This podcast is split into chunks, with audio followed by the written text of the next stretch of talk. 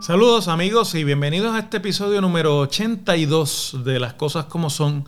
que usted puede escuchar y ver. Primero, los puede ver en las plataformas de YouTube, Profesor Ángel Rosa, también el fanpage de Facebook, Profesor Ángel Rosa, o verlo en cualquiera de las plataformas de audio podcasting más populares en, en el día de hoy. Bueno, en abril pasado, el ex gobernador de Puerto Rico, Ricardo Rosselló, que ustedes recordarán, tuvo que renunciar a ese puesto en el verano de 2019, luego de que se hiciera público el contenido de un chat suyo con sus más allegados colaboradores y miembros del gabinete, en los que hacían expresiones de todo tipo, homofóbicas, eh, en contra de las personas sobrepeso, bueno, ofensivas prácticamente a todos los grupos de la población. Y que posteriormente buscando fundamentalmente reivindicar su nombre y volver nuevamente por lo menos a poder caminar sin cuestionamiento por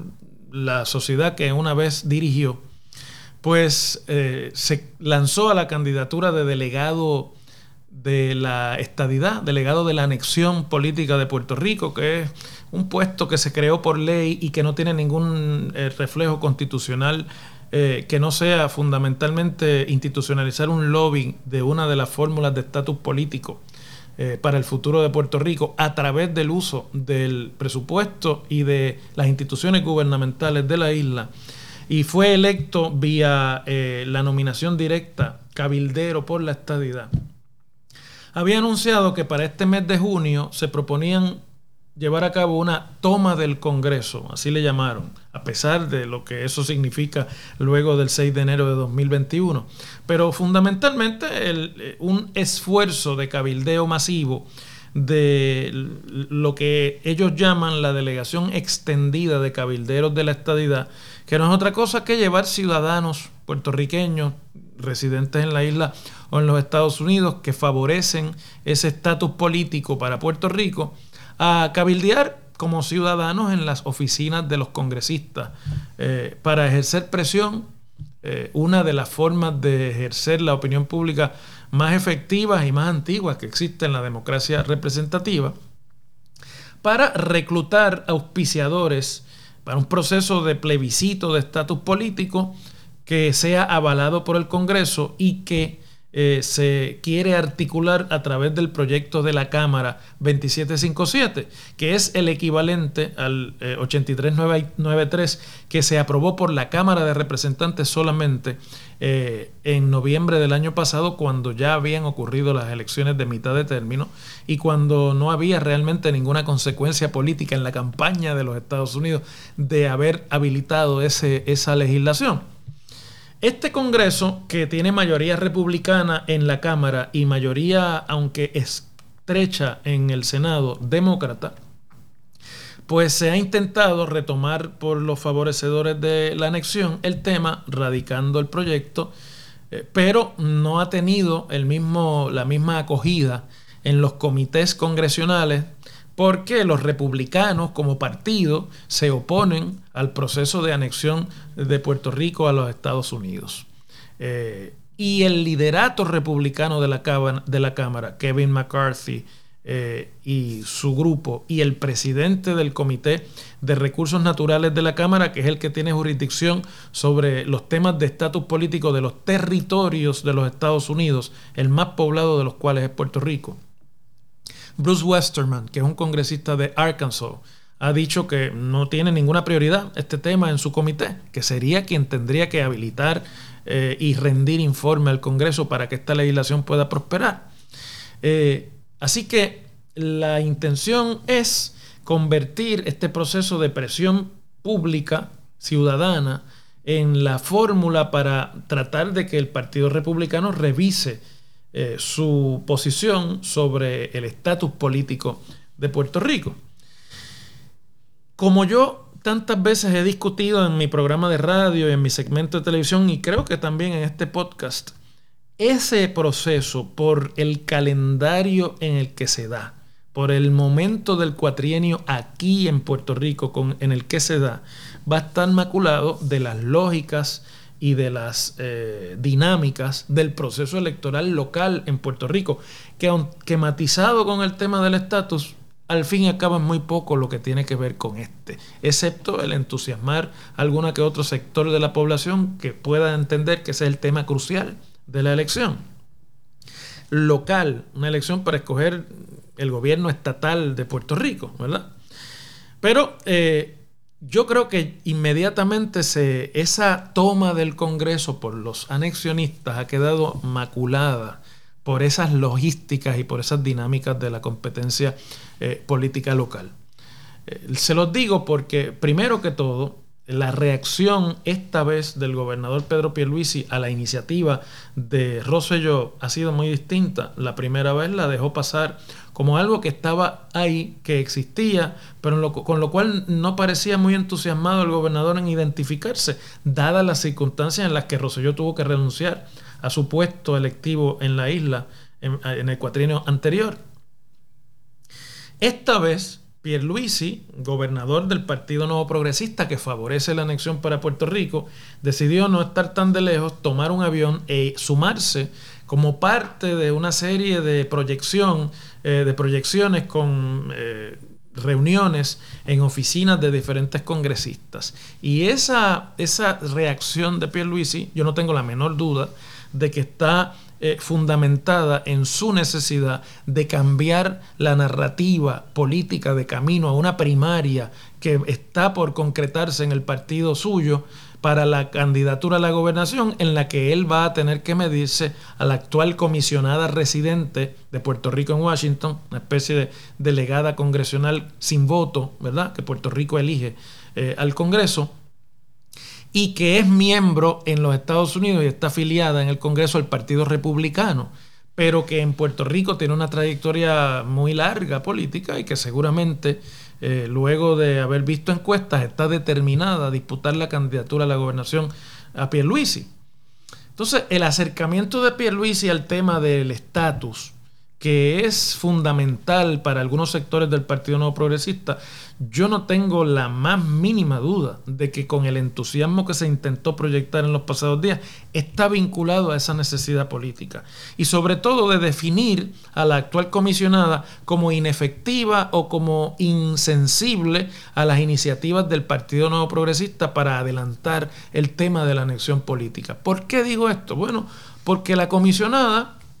que es coautora de la medida congresional sobre estatus, que favorece en su diseño la, eh, la, opción de la anexión, lo he repetido y lo sostengo eh, donde quiera que haya que discutir esto. Eso es un proyecto de ley a la medida de, una, de un mandato, de obtener un mandato para la anexión política en Puerto Rico, decidió alejarse ella del proceso comandado por Ricardo Rosselló y al que se ha unido el gobernador Pierluisi. Yo creo que lo hace porque identifica la necesidad suya de camino a una candidatura a la gobernación que tiene en este momento bastante fácil en términos de cuál es el capital político suyo versus el del gobernador que ya lleva dos años y medio eh, en la administración pública en Puerto Rico,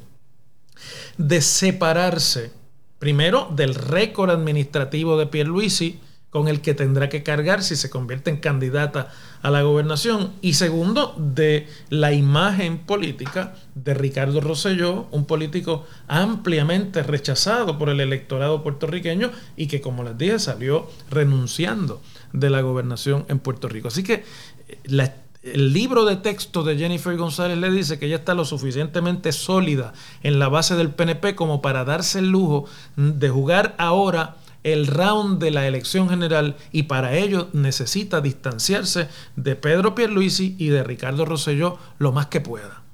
Entonces, ante esa determinación estratégica, Pierluisi une esfuerzos con Rosselló, que ha sido muy interesante verlos eh, fotografiados y, distribuyendo a los medios fotografías de ambos eh, caminando por el Congreso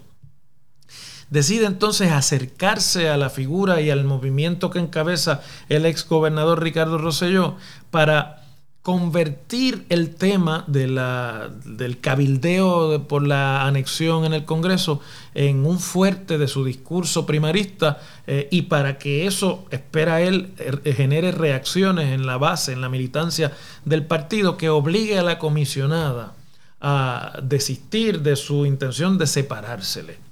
Eh, son las dinámicas propias de las candidaturas y todas las candidaturas tienen intereses, sobre todo cuando son primaristas, intereses y dinámicas opuestas. Un candidato no se puede parecer al candidato que está retando porque terminaría siendo lo mismo y por lo tanto una campaña inconsecuente y seguramente fracasada. Así que, ¿qué es lo que ha ocurrido aquí? Bueno, Pierluisi ha echado mano del hecho de que él mismo fue comisionado residente, estuvo y está afiliado al Partido Demócrata y tiene buenas relaciones con muchos de los líderes de este partido, que repito, ahora es minoría en la Cámara de Representantes de los Estados Unidos. Eh, y fue allá y dice, bueno, miren, yo voy a estar en esto me voy a reunir, voy a tratar de conseguir eh, reuniones con los congresistas, pero yo me voy a hacer cargo de los demócratas, porque son los que tengo mejor relación. Y como los demócratas tienen mayoría en el Senado de los Estados Unidos, donde no prosperó en el Congreso anterior la legislación sobre estatus de Puerto Rico, yo me voy a concentrar en el estatus político. Eh, perdón, en el Senado de los Estados Unidos sobre el tema del estatus político, porque ahí es donde yo puedo realmente usar la influencia que, que tengo con los, con los demócratas. Bueno, luego de tres días de reuniones en el Congreso en las que no hay que subestimar la lista de senadores demócratas con las que consiguió audiencia el gobernador de Puerto Rico, desde Richard Blumenthal de Connecticut, Catherine Clark de Massachusetts, Bob Menendez de New Jersey, que está más identificado con los opositores del Partido Nuevo Progresista en Puerto Rico, con el Partido Popular Democrático, mm, para decirlo con nombre y apellido, Tim Kaine de Virginia, Debbie Steno de, de Michigan, Gary Peters de Michigan también, Richard Durbin de Illinois, Catherine Cortés Masto, que por poco no logra la reelección por Nevada, y Martin Heinrich de New Mexico, que ha sido hasta ahora el aliado principal de la causa anexionista en el Senado de los Estados Unidos, Pierluisi se reunió con todos los importantes. Pero en la Cámara de Representantes ni él, ni Roselló, ni la delegación extendida que llevaron a esta toma del Congreso lograron realmente ninguna fotografía ni reunión importante con ninguno de los líderes del eh, republicano.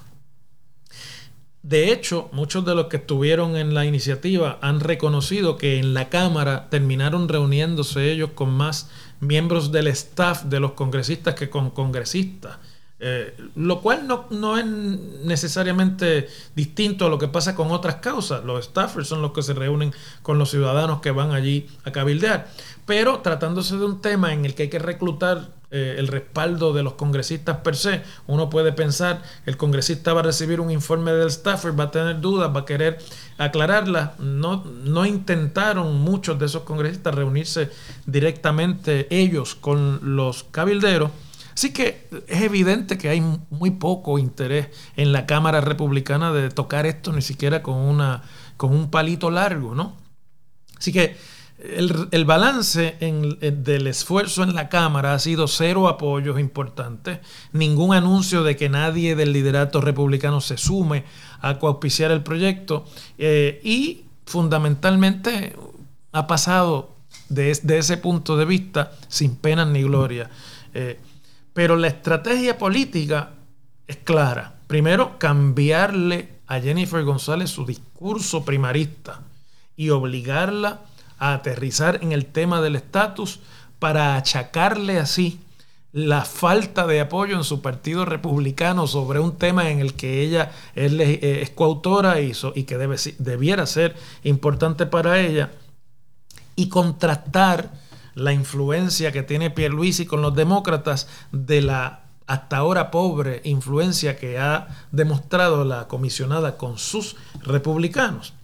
Así que eh, desde, esa ha sido fundamentalmente la razón por la cual Pierluisi se suma a este esfuerzo tan eh, entregadamente como para estar tres días de una de las semanas más difíciles que Puerto Rico ha enfrentado este año como país eh, a este tema que realmente es secundario. El presidente del Comité de, Recursos Naturales, Bruce Westerman, republicano, en la Cámara de Representantes, primero dijo esta semana que no va a hacer audiencias públicas, no las va a llevar a cabo, no las considera importantes sobre el tema de estatus de Puerto Rico. Y el mismo día en que visitaban las oficinas congresionales eh, republicanas los cabilderos ciudadanos de la anexión, anunció que creaba un grupo Indo-Pacífico eh, para estudiar y trabajar sobre la influencia estratégica que está eh, ejerciendo la China en esa área del planeta sobre los territorios de los Estados Unidos y los países soberanos con los que Estados Unidos mantienen el Pacífico acuerdos de libre asociación. Es decir, que de otra no pudo haber este congresista buscado más ninguna otra manera para dejar saber que no tiene ningún interés en el tema de Puerto Rico y que no lo va a tener durante este Congreso, que él está enfocado en lo que le parece desde el punto de vista de los territorios sobre los que tiene jurisdicción su comité, es eh, un área de mayor importancia. El Pacífico, el vecindario de la China como un enemigo estratégico de los Estados Unidos. Mientras tanto, a todo ese esfuerzo que ha contestado la comisionada residente que estaba en la capital federal, que se reunió con algunos de los miembros y cabilderos ciudadanos para eh, darles lo que en inglés llaman un briefing, un informe breve sobre lo que han sido sus gestiones sobre el proyecto que ella misma cospicia, pero que no estuvo en la conferencia de prensa, que no figuró en ninguna visita importante a líderes congresistas eh, republicanos o líderes del Congreso del Partido Republicano y que además eh, decidió no proyectarse junto a Rosselló y junto a Pierluisi en estas gestiones eh, políticas que son evidentemente de naturaleza eh, electoral. Pues Jennifer González decidió expresarse fundamentalmente, ignorar todo el tema de la visita de los, y de la toma de, de los anexionistas del Congreso y expresarse vehementemente en oposición, como están haciendo otros grupos de la sociedad civil en Puerto Rico al plan de ajuste de la deuda de la Autoridad de Energía Eléctrica, la compañía estatal de electricidad de la isla, que está por finiquitarse en el Tribunal de Quiebras de la Ley Promesa, una ley especial que el Congreso aprobó para atender la ruina económica del gobierno de Puerto Rico y sus corporaciones, y que se eh, va vislumbrando, va a causar una serie de acuerdos con los acreedores que obligarán a aumentos permanentes en la tarifa básica de electricidad en Puerto Rico por los próximos 30 años. Sobre este tema ya han expresado públicamente su oposición gremios como la Asociación de Industriales, el Centro Unido de Detallistas, la Cámara de Comercio eh, y otros eh, grupos de empresariales importantes del país. Han expresado también su oposición grupos como el Colegio de Abogados y como el representante ciudadano en la Junta de Gobierno de la Autoridad de Energía Eléctrica, que están recabando de la ciudadanía su apoyo para que se opongan formalmente en el proceso, en el tribunal, al acuerdo presentado si termina engendrando este aumento que sería devastador para muchos sectores económicos de Puerto Rico. Curiosamente, pero no tan inocentemente, ese es el tema con el que la comisionada residente ha decidido proyectarse en respuesta a este otro tema de interés más bien para los eh, más leales a la idea de la anexión política de Puerto Rico a los Estados Unidos. ¿Por qué lo hace así? Bueno, pues porque yo creo que hay una apuesta aquí de diferente naturaleza. Mientras Pierluisi apuesta a que pegándose al ideal de la estadidad, pegándose al discurso de estatus político, logra más apoyo en la base PNP, Jennifer González apuesta a que pegándose a la realidad cotidiana del puertorriqueño, que esta misma semana hemos estado viviendo una ola de calor eh, intenso en la isla que ha rendido insuficiente la generación eléctrica del país y por lo tanto ha puesto a las compañías privadas y estatales a cargo de proveer electricidad a implementar cortes de electricidad en el país para lograr eh, que el sistema siga funcionando a pesar de la insuficiencia energética y que por lo tanto han sumido en la oscuridad y en el calor intenso a cientos de miles de ciudadanos de Puerto Rico en esta semana que coincide con la misma semana en la que Pierluisi se va del país y está tres días de la semana fuera de Puerto Rico hablando de estatus político, mientras en Puerto Rico se vive la circunstancia de la oscuridad y de la insuficiencia y de la falta de electricidad que revive en la mente de todos nosotros los traumas posteriores al huracán María y a todos los demás desastres naturales que se han vivido en los pasados cinco años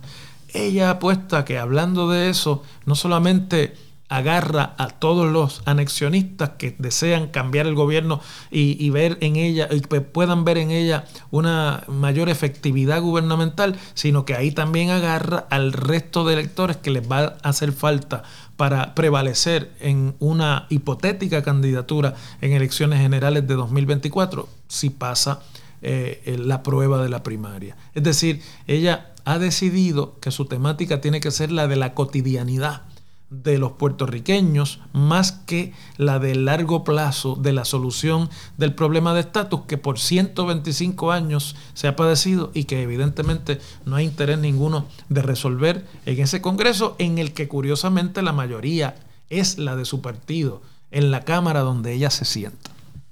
Así que son dos eh, apuestas distintas. A mí me parece que eh, es, evidente que la realidad cotidiana influye muchísimo sobre los electores, especialmente en primarias, eh, porque pues, pueden pensar ante una cotidianidad de dificultades, de cortes de electricidad, de aumentos en la factura eléctrica de un servicio que, está, eh, que es tan fallido,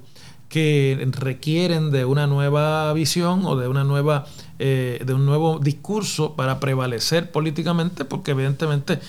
los electores todos cuando vayan a la urna en 2024 van a tener frescas todas estas circunstancias. Y al fin y al cabo hay quienes plantean, lo planteaba Ronald Reagan en los años 80, que el elector al final cuando entra a la urna lo último que se pregunta es si está mejor en ese momento de lo que estaba hace cuatro años. La apuesta, por lo tanto, es a que el tema de las primarias y de las elecciones, eso es lo que piensa Jennifer González, será el problema de electricidad, el problema de falta de, obra en la reconstrucción del país y del uso de los fondos federales y el problema eh, obviamente de, que, afecta al gobierno en términos de poder proyectar algún avance en, esas, en esos temas que son de mayor importancia cotidiana para el elector. Así que son dos modelos de pelear la primaria, son dos visiones de cómo derrotar uno al otro bando. Lo que no despinta a nadie es que es eh, ya eh, la coagulación de la pelea monga que vive el Partido Nuevo Progresista en Puerto Rico, de camino a la definición de las candidaturas para la elección de 2024, que tendrá que pasar primero por el proceso de primaria. Lo vamos a seguir eh, estudiando y analizando aquí y comentando desde este podcast, para el cual les invito eh, en la próxima semana a otra edición más de las cosas como son.